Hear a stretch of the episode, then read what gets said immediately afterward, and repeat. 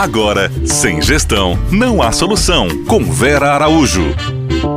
Olá, olá, tudo bem com vocês?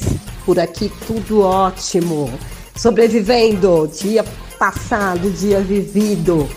Vamos lá, firmes e fortes, seguindo na nossa luta diária, no nosso trabalho, na realização dos nossos sonhos e negócios. Bom, hoje eu quero falar um pouquinho com vocês sobre estabelecimento de metas. É, eu sempre que posso lembro, falo e cobro a importância do planejamento para cada passo, para cada dado, para cada decisão dentro do nosso negócio. Então, para definir metas, eu também preciso planejar. Eu também preciso planejar. Primeira pergunta: aonde eu quero chegar com o meu negócio? Tem que tirar um tempo, tem que parar, tem que pensar e se responder. Onde eu quero chegar com o meu negócio? Então, seja inclusive planejar metas para a vida pessoal também, porque a manutenção do nosso negócio, do, da nossa vida pessoal passa pela realização do nosso negócio, pelos resultados que os nossos negócios podem trazer. Então eu venho falando para vocês, olhem para trás, olhem, né, vamos avaliar o ano que passou, vamos tirar dados, vamos ler esses dados para que a gente possa definir novas metas. E se você estiver começando agora? Você não escapa dessa necessidade.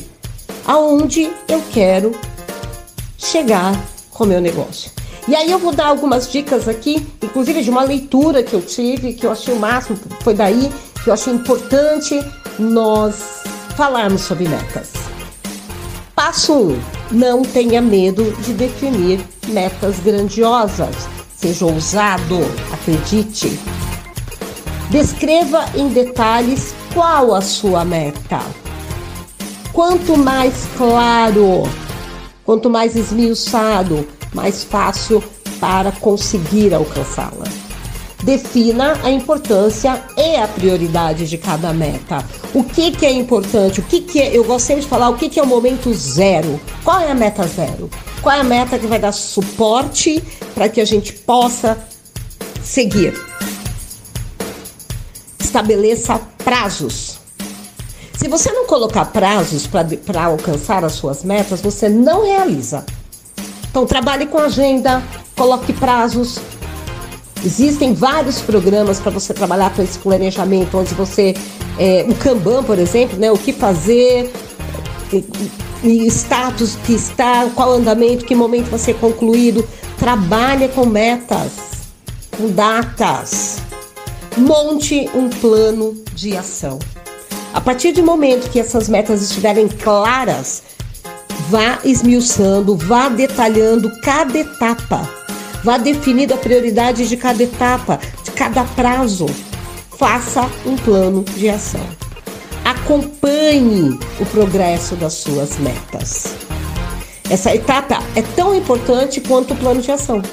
Porque se tiver que rever alguma coisa, se falhar em algum momento, se não der o resultado esperado, continua para frente. Para nesse ponto, avalia e refaça porque você já tem um resultado. Então, vá acompanhando, vá também escrevendo os resultados alcançados. Então, são sete dicas para que você planeje as suas metas. No nosso próximo encontro, eu vou falar um pouquinho sobre metas smart, que é uma maneira inteligente de se criar metas. A gente vai falar disso e eu vou deixar isso para o nosso papo. Eu quero terminar aqui com um livro, né, do Mark Murphy, onde eu li essas sete passos, onde me enfronhei um pouco mais em cima do texto, e ele fala: pessoas que têm metas grandiosas, realmente metas que dão frio na espinha, se sentem 70% mais motivadas para a vida do que as pessoas que têm pequenas metas. Então, defina metas grandiosas. Eu não quero um Fusca, eu quero um helicóptero. Pessoal, não deixem de entrar lá no nosso Instagram, façam suas perguntas, contem a sua história, compartilhe conosco quais são as suas metas. VA underline gestão de negócio. Até amanhã, pessoal. A gente fala mais um pouco sobre metas. Você ouviu? Sem gestão, não há solução.